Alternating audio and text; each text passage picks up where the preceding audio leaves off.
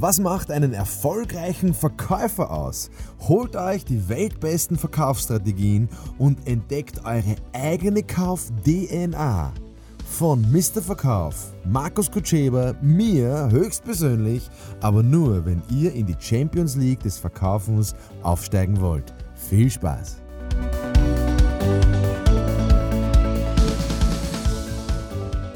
Ja, liebe Leute, heute geht es ums Thema, wie hole ich mir Feedback von meinem Kunden? Diese Fragen, die wir da gesammelt haben im Podcast, kommen von euch.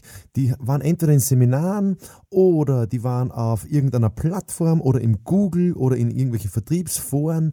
Die haben wir gesammelt. Und diese Frage ist natürlich sehr, sehr spannend, auch für unseren Tonmeister, für den Philipp. Der hat mich gebeten, unbedingt ein Beispiel dazu bringen. Ähm, das mache ich sehr, sehr gerne. Weil über mein Geschäft kann ich ja in den Seminaren meistens ja gar nicht so reden, weil da geht es ja ums Geschäft vom, vom Kunden. Und das ist halt jetzt wirklich, wirklich, sind absolute Geheimtipps. Und meine Geheimtipps funktionieren alle. Das heißt, wäre schön, wenn ihr diese Tipps anwenden könnt und mir dann eine Rückmeldung gebt, ähm, wie sie funktioniert haben. Dass sie funktionieren, das weiß ich eh brauchst du vielleicht gar nicht mir erzählen, sondern erzähl es dem anderen. Ist vielleicht mir besser geholfen. also, ähm, wie hole ich mir Feedback von meinem Kunden? Also, diese, also das typische Empfehlungsmarketing. Ähm, ich weiß nicht, ob das alles so funktioniert. Wir werden, glaube ich, einen extra Podcast dann drehen über das Empfehlungsmarketing. Aber bleiben wir mal bei dieser Frage.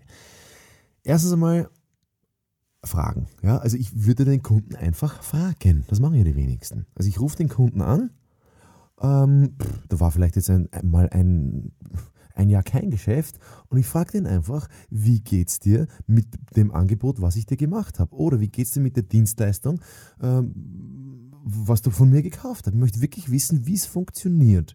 Und dann sagt er entweder gut oder schlecht oder erzählt mir eine andere Geschichte und dann frage ich den einfach, ob das wenn anderen auch helfen kann ob er das glaubt. Und dann sagt er in 99,9% der Fälle, sagt er, ja sicher dann bitte ich den Kunden um ein Referenzschreiben. Wie funktioniert das? Also ich sage dem Kunden, du pass auf, ähm, kannst du dir vorstellen, mir ein Referenzschreiben auszustellen? Keine Sorge, du musst da gar nicht viel machen. Ich fasse einfach in einem Schreiben zusammen, was die Dienstleistung war, wie du das gesehen hast. Erzähl, gib mir noch ein paar Stichworte, dann schreibe ich das auf. Und dieses Referenzschreiben, das setze ich auf in einem ganz normalen Word oder Excel oder wie auch immer oder am besten in einer blanken E-Mail, schickt es dem Kunden und zwar an seine Sekretärin. Das ist der Stolperfall, das machen die wenigsten. Sondern ich rufe die Sekretärin an und sage, du pass auf, ich habe gerade mit deinem Chef gesprochen, der äh, ist so nett und stellt mir ein Referenzschreiben aus. Ich habe mal den Text so zusammengefasst. Bitte packt das auf Original Briefpapier mit Stempel und Unterschrift vom Chef, aber bitte zeig es dem Chef vorher noch, damit auch wirklich er das liest und alles unterschreibt. Ihr könnt es natürlich gerne streichen und ergänzen. So, und dieses Schreiben wandert in Original zu mir. Das ist aus meiner Sicht die Wunderwaffe im Verkauf. Das ist auch ohne Zweifel der Grund, warum ich in den letzten zehn Jahren über 100 Kunden aufgebaut habe, Firmenkunden aufgebaut habe, weil ich 100 solche Schreiben habe. Ähm, natürlich habe ich das alles selber geschrieben, aber der Kunde unterschreibt es und ja, und der unterschreibt das meistens, wenn es gute Projekte waren. Ja.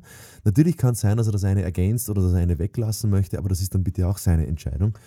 Aber im Prinzip geht es darum, dass ich so ein originales Briefpapier habe. Kein, kein Zeugnis ausstellen, Referent schreiben. Wir empfehlen Sie gerne weiter.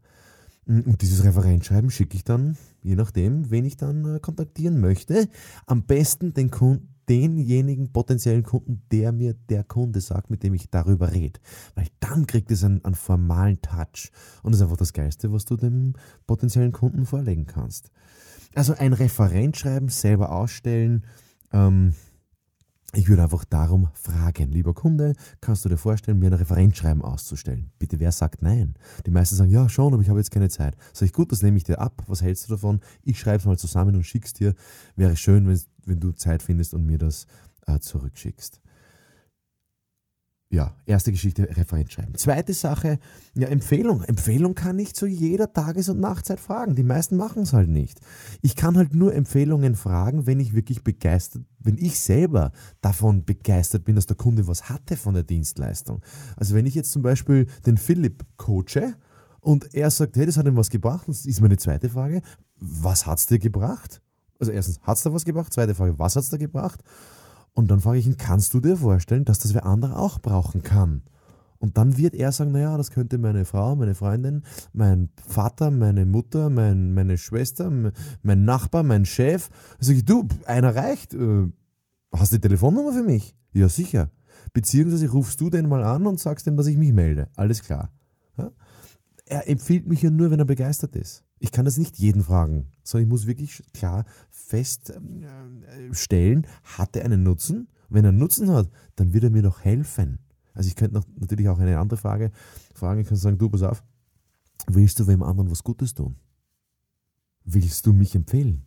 Und sagt er, ja. Sag ich, du, an wen denkst du denn da? Ja, an den und dort, den sehe ich eh nächste Woche. Super. Ich muss nicht immer nach der Telefonnummer fragen. Aber wenn ich dann den Philipp in dem genannten Beispiel dann, keine Ahnung, in ein, zwei, drei Wochen, in ein, zwei, drei Jahren wieder sehe, dann werde ich den schon fragen. Du pass auf, hast du mit dem gesprochen? Macht es nicht Sinn, dass ich mit dem auch einmal rede? Ja, sicher, kannst du ihn gerne anrufen. Das soll bitte vom Empfehlungsgeber kommen. Also das soll ja vom Kunden kommen. Ähm, wie kann ich noch mir Feedback von meinem Kunden holen? Also, ja, ich würde es nicht schriftlich machen, Leute. Ich würde würd wirklich anrufen. Einfach anrufen, das sogenannte Kuschel-Call. Und ich würde sagen, du pass auf, lieber Herr so und so, ich habe gerade an dich gedacht. Ganz genau. Stillschweigen, Ruhe und warten, was passiert. Der hat, der wird sich freuen. Der wird sagen, hey, super, wo bist du denn gerade? Und dann habe ich ein ganz lockeres Gespräch. Und dann sage ich dem, an was ich gerade gedacht habe, an unser Projekt oder an unser zukünftiges Projekt oder wann wir uns wieder treffen. Beziehungsweise ich frage den, du pass auf, du kennst doch so viele Leute. Kannst du dir vorstellen, dass du mich einmal empfiehlst?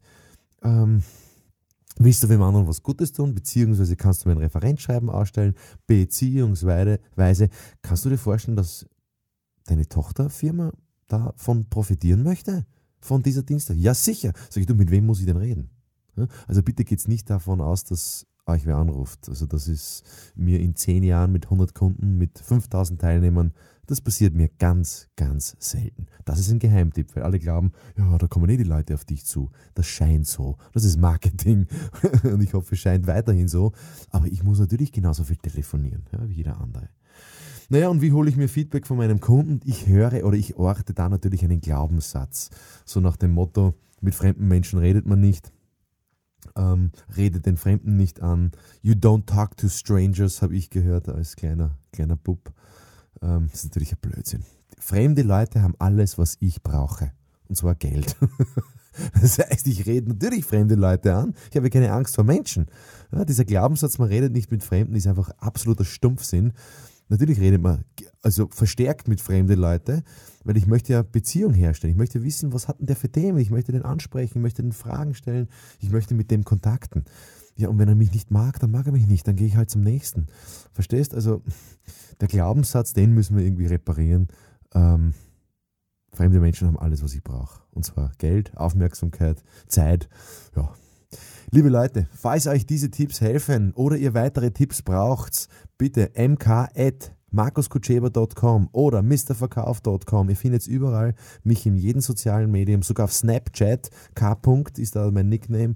Ähm, Instagram, LinkedIn, Xing, sowieso, die ganzen Plattformen, Facebook sowieso. Schreibt mich an, stellt eure Fragen. Ähm, oder auf YouTube natürlich, meinen Videos, die ich jetzt dann verstärkt machen werde.